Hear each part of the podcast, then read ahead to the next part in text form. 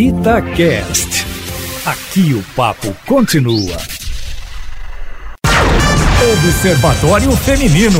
Olá, muito bom dia, Observatório Feminino deste domingo 28 de fevereiro no ar. Comigo, Mônica Miranda e com a jornalista Alessandra Mendes. Bom dia, Alessandra. Oi, bom dia, Mônica. Acabou fevereiro, hein, menina? A março aí, batendo a nossa porta. A pandemia continua. Pois é, vamos E o ano passado cuidar. a gente falava tanto assim, esse ano, esse ano não existiu. Você sabe que eu já diminuí um ano da minha vida, óbvio, né? Você não contou o aniversário, não? Não, não Entendi. contei. Primeiro que eu não sei quantos anos que eu tenho, Entendi. mas e já tirei um. Pedalada fiscal, isso, você É, sabe, é né? peda- Da impeachment. É pedalada sentimental, minha filha, senão a gente pira.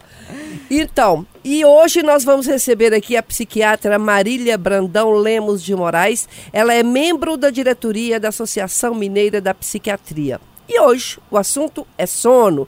No Brasil, cerca de 72% da população sofre de doenças relacionadas ao sono, segundo um estudo da empresa Royal Philips de 2018. Na América Latina, o índice é de 75% entre os brasileiros. As doenças mais comuns relacionadas é a insônia e em seguida aí vem a apneia. E nós vamos conversar sobre este assunto com ela que está aqui conosco, a psiquiatra Marília Brandão.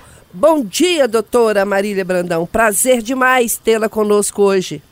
Bom dia, Mônica e Alessandra. O prazer é meu. Então, você dorme bem? Sabe a importância de uma noite de sono? Eu vou resumir aqui uma notícia que chamou a atenção nos próximos dias. Nos últimos dias e nos próximos dias.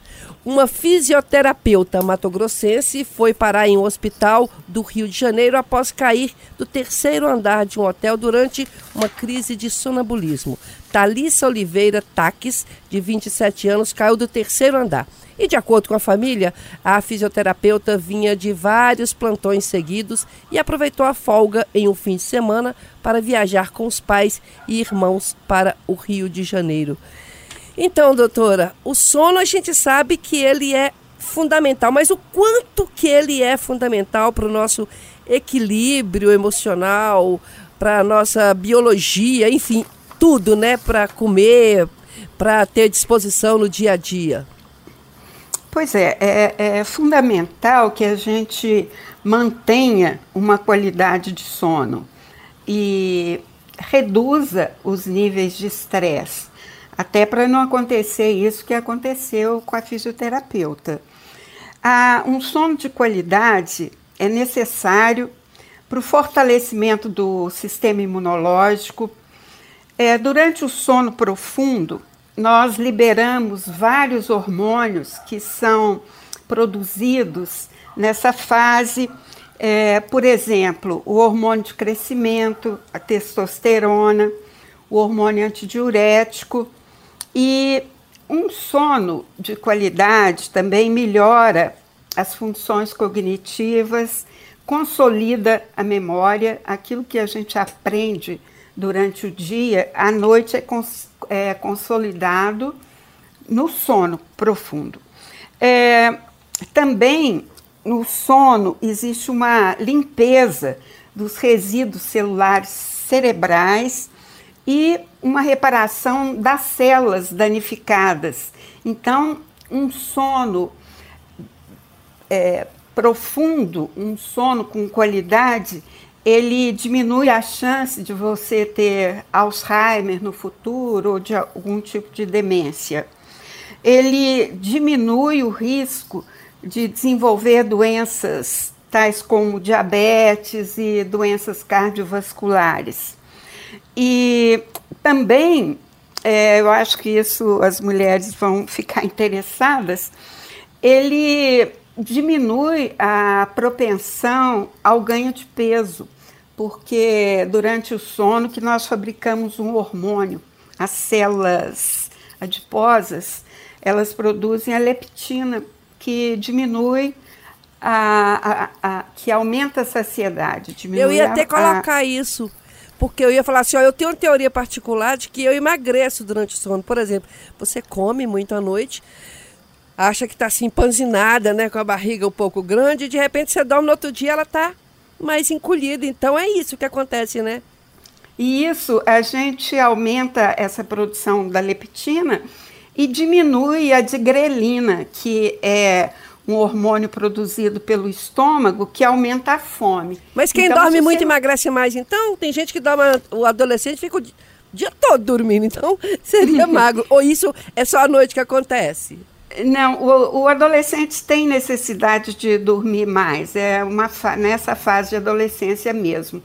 Mas, por exemplo, é, existe uma necessidade diária de sono para cada pessoa, dependendo de cada um.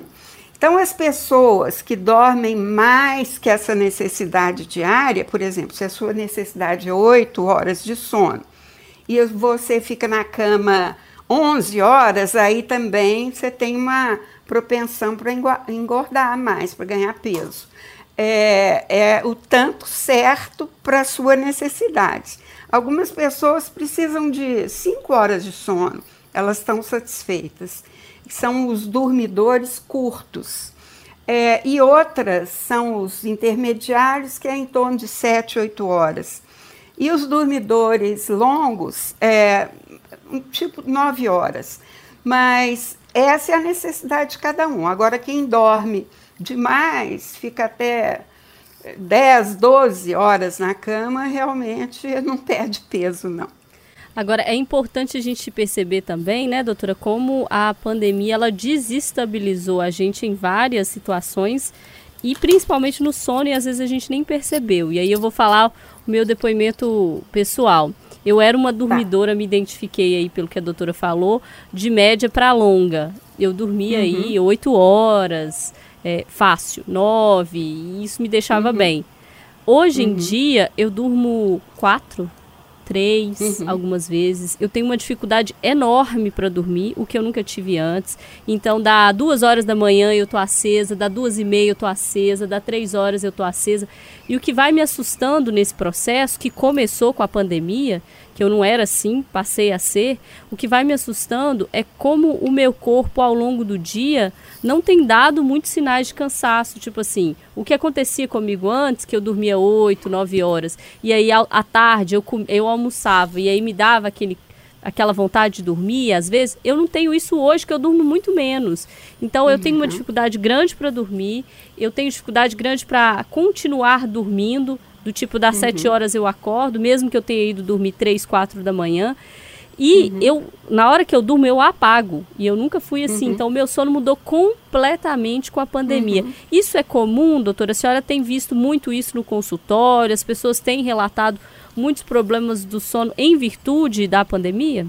Sim. A pandemia trouxe para as pessoas muito medo, muita preocupação em diversos sentidos: medo de adoecer, é, medo de perder o trabalho, medo, uma ansiedade grande, às vezes até pânico, é, depressão por conta desse isolamento social e problemas de ficar a família toda em casa o tempo todo com, com os filhos. É, então, as pessoas ficaram mais ansiosas, mais deprimidas, elas estão dormindo menos, é, comendo mais, bebendo mais, é, com sintomas depressivos e, e de ansiedade. E muitas pessoas que já tiveram algum episódio é, psiquiátrico antes, como um, um, quadro ansioso ou depressivo, esses quadros reagudizam. E, por exemplo, no seu caso, você está com uma insônia, uma insônia média a terminal, né? Talvez por essas mudanças todas que aconteceram durante a pandemia e que a gente está se adaptando. Essa pandemia ainda vai continuar pelo menos esse ano. Né? Uhum. Agora, diante... E qual que é o sinal de alerta que eu até imagino que seja isso que a Mônica ia Não, perguntar. eu quero falar sobre medicamentos. Ah, então antes do medicamento, vamos para o alerta. Qual que é o sinal do alerta, doutora? Quando a pessoa que está ouvindo a gente, que também teve o sono alterado aí durante a pandemia, enfim, é, o, o que que deve levar ela a buscar ajuda? Qual que é o sinal de alerta em que o sono é, trouxe um problema de saúde que a pessoa precisa se cuidar nesse sentido? Tá. Primeiro, é, num caso de insônia, é importante manter uma higiene do sono. Isso é fundamental. O que, que é isso? É ter sempre um horário certo para dormir e um horário para acordar. É, é, não fazer refeições longas, é, refeições muito volumosas antes de deitar, ficar pelo menos três horas antes em jejum. Não beber muito líquido na, na hora de, de deitar. É, tentar manter esse, esse ritmo circadiano, né? Da, dependendo da sua necessidade de sono. Se você dorme sete horas, manter esse esse ritmo circadiano. Fazer exercício físico, isso também ajuda demais. É, a luz é, te acorda naturalmente, é, deixar a janela um pouquinho é, a, aberta para quando a luz do, do sol chegar, você acordar de uma forma espontânea, né? Acordar sem necessidade de colocar despertador, ou se precisar também. Pode Agora, um leitinho quente resolve, que muita gente faz?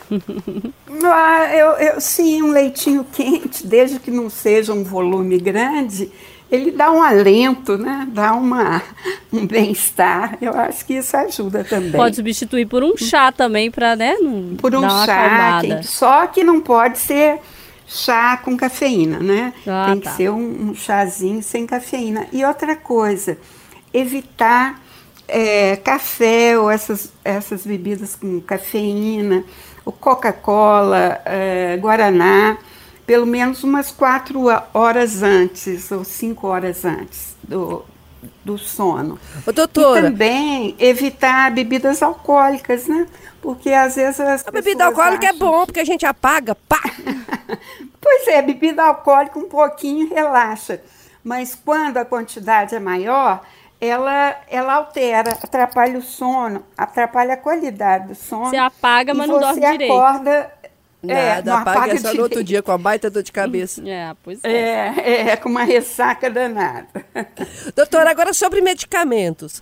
Porque as pessoas hum. estão dormindo menos e eu já conversei com alguns especialistas e eles dizem que aí o medicamento para dormir é, tem aumentado a venda e as pessoas têm tomado. Eu queria saber é, quais os perigos, se existem perigos para esses medicamentos, tipo o Rivotril, que muita gente toma para dormir ou para depressão. E tem um tanto uhum. de medicamento aí. Tem, o, a, a, a, o miligrama certo, tipo assim, ó, se você está com muito problema, até tal você pode tomar que isso não vai ser prejudicial. Ou não, tudo é prejudicial. Não. Primeiro, é um médico que tem que prescrever isso, é, de preferência o psiquiatra, né? Mas os outros especialistas, os outros, as outros especialistas também prescrevem. Todo mundo, eventualmente, tem uma insônia, isso é natural. Quando você está preocupado com alguma coisa, quando você tem um compromisso no dia seguinte. Então, ou, ou quando você está com um problema grande, perde alguém. Então, isso é natural. É, agora, se essa insônia é, Todas as pessoas têm isso. Agora, tem pessoas que têm uma insônia crônica. Depois de uns três meses de insônia, a gente caracteriza como uma insônia crônica. E se essa insônia não tiver ligada a nenhum problema mental, por exemplo, quando você está com depressão, você tem insônia, e a insônia é um sintoma. Quando você tem um transtorno de ansiedade, você tem insônia. Isso também é um sintoma do transtorno de ansiedade. Mas tem pessoas que têm uma insônia é, sem ter nenhum problema mental, vamos dizer assim. Então, essa é uma insônia crônica. Essa insônia crônica, ela deve ser tratada com medicamentos. É, e quais são esses medicamentos? Esses medicamentos que você falou, tipo Rivotril, eles são medicamentos para serem usados eventualmente. Por exemplo, se você está com, com um problema grande, está perdendo sono todo dia, então esse tipo de benzodiazepínico, que é o Rivotril, o frontal, o Lexotan, ele pode ser tomado alguns dias até que isso passe. E eu assustei agora, pode... doutora, porque eu conheço muita gente que toma todos os dias e às vezes até duas vezes por dia. E sem prescrição, isso, às é. vezes, né?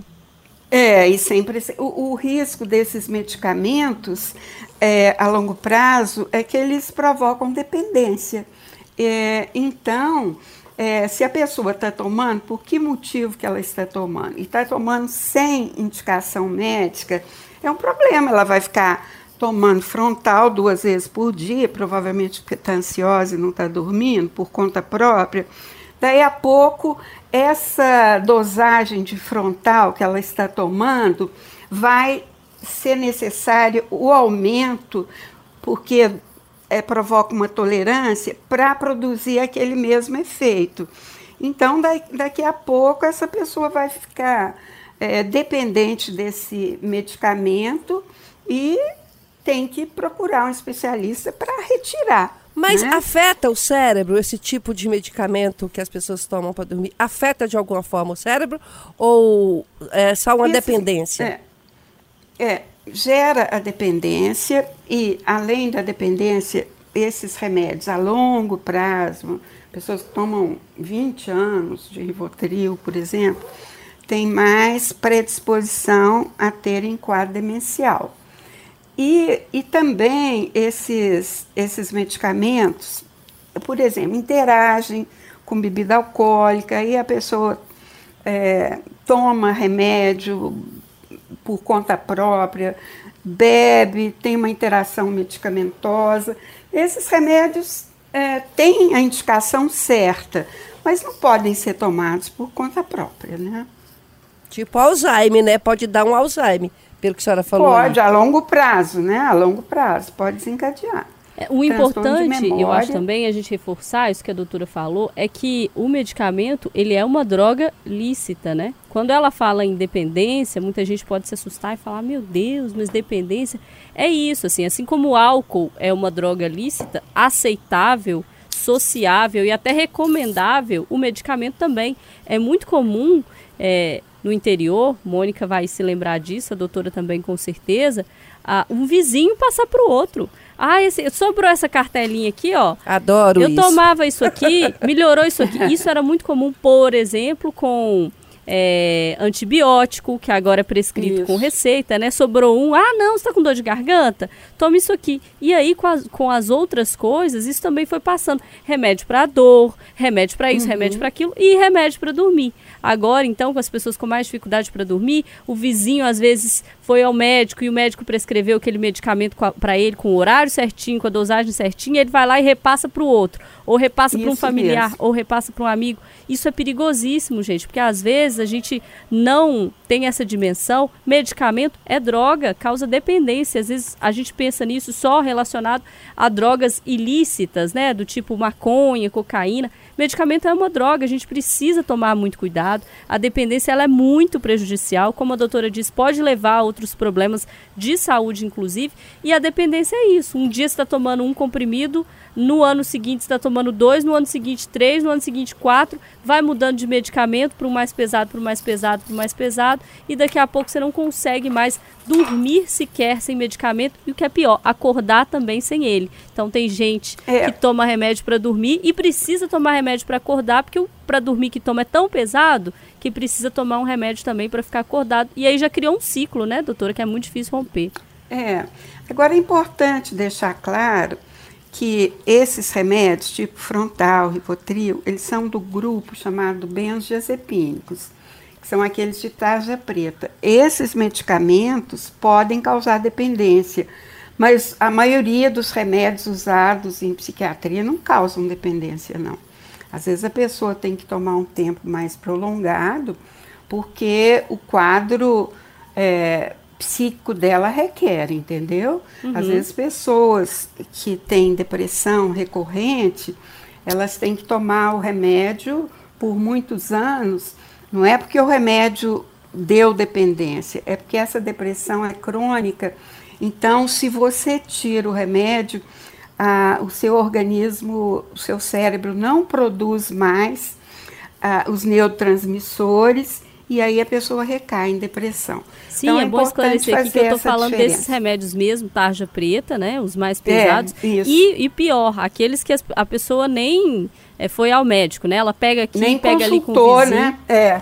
Exatamente. E, e outra coisa, esses medicamentos normalmente eles são controlados com o receituário azul, mas as pessoas compram qualquer remédio pela internet, tem farmácias que também às vezes vendem o remédio sem prescrição, né? E, e, essa coisa do vizinho que você falou, isso é muito comum, até entre família, né? Ela fala, ah, não, o médico me receitou isso aqui, é ótimo, toma dele. E, e assim o importante é tomar o remédio com a prescrição do médico. Né? Ô, doutora. Não se automedicar. Oi. A Alessandra falou, contou aqui sobre o ciclo de sono dela, como alterou. O meu, a vida toda é assim, né? Se eu estou assistindo uma série bacana, eu vou fazer uma maratona, esqueço da hora, quando eu vejo já deu duas, três, quatro da manhã, sete horas eu já tenho que estar trabalhando. Então, assim, é, às vezes eu durmo muito pouco, na maioria das vezes, mas como é difícil acordar, meu Deus. É bom demais dormir. Uhum. Depois que você consegue dormir, acordar é difícil. Agora, o que eu queria saber era, a gente é que tem que perceber qual, quantas horas, porque normalmente é, fala-se assim, oito horas de sono. A pessoa tem que ter oito horas de sono para ela ficar bacana, para ela ficar legal.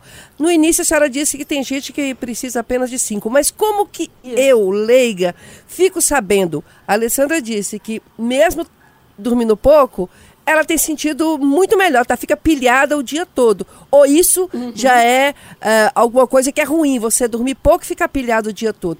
Eu tenho como saber se são seis horas, sete ou oito melhor para mim? Tem, eu falo assim, eu, no caso, as pessoas, todas. É, tem. Por exemplo, vamos falar de você, mas é, generalizando que as pessoas são assim.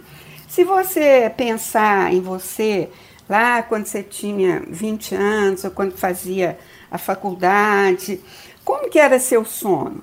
É, quantas horas você dormia? É, porque agora você está num outro ritmo, num ritmo é, que às vezes tem até supressão de sono. Tem gente que precisa dormir oito, dorme quatro ou cinco, por pressão, pressão, tem que acordar cedo, tem que deitar até mais tarde, porque está trabalhando está fazendo isso aquilo. Então, se você pensar em você antes, numa época mais tranquila, é aquilo que você dormia, por exemplo. Você deitava que horas? 11 horas da noite, acordava às 7, então 8 horas de sono, que é a sua necessidade. E o que você está dormindo pouco agora é, é, é, você está dormindo menos do que a necessidade. Agora, tem gente que sempre dormiu cinco horas e acorda bem, acorda, vamos dizer, pilhada, que aquele é o jeito dela, entendeu? E se ela, ela não consegue dormir mais de cinco, mas com cinco ela está.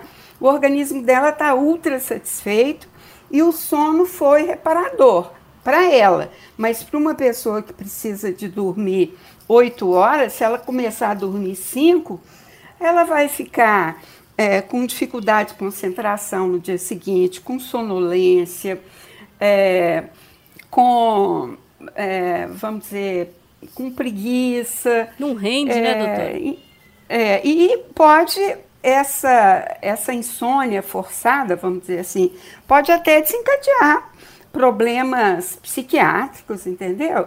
Agora, doutora, é aquela máxima, né? Até você ser mãe, porque depois que você é mãe, isso tudo aí, dessa, te, dessa teoria e prática, cai por terra, né não? é, tá certo. Quando você é mãe, é, se acorda de madrugada, vai, tem que dividir com o marido. Você tem que se adaptar isso. a tudo. É isso aí, você gente. tem que Vamos se adaptar. O, sono o ouvido pais, da mãe porque... é o seguinte: o filho faz um gemidinho, a gente já acorda e vai lá ver, né? Doutora Marília Brandão, psiquiatra, ela que é membro da diretoria da Associação Mineira de Psiquiatria. Hoje nós conversamos aqui sobre o sono, muita coisa que a gente poderia falar, mas o tempo acabou e por isso a gente se despede. Muito obrigada, doutora. Eu que agradeço, viu? Tá bom, tchau. Ale. Até, gente, Até aproveita o domingão aí para descansar, dormir direitinho. E se quer compartilhar com a gente aí como é que tá a sua rotina de sono, vai lá no arroba Observatório Feminino Itatiaia que a gente vai postar o programa de hoje. Você pode contar pra gente como que tá a sua vida de sono aí. Tá conseguindo dormir, meu filho? Pois durma, porque março chegou. Você sabe que você despedindo aí, quando eu assisto novela na televisão, que eles colocam um personagem mineiro falando. Aí, aí, não, você acabou de falar assim, direitinho, Tipo assim, eu, eu vi um eu. personagem. Nós, somos todos nós. Uma hora ou outra a gente tá falando assim, meio pequenininho, meio é miudinho, né, uai. Né. Ô, gente, domingo que vem nós estamos aqui de novo. Um beijo, tchau, até lá. Tchau.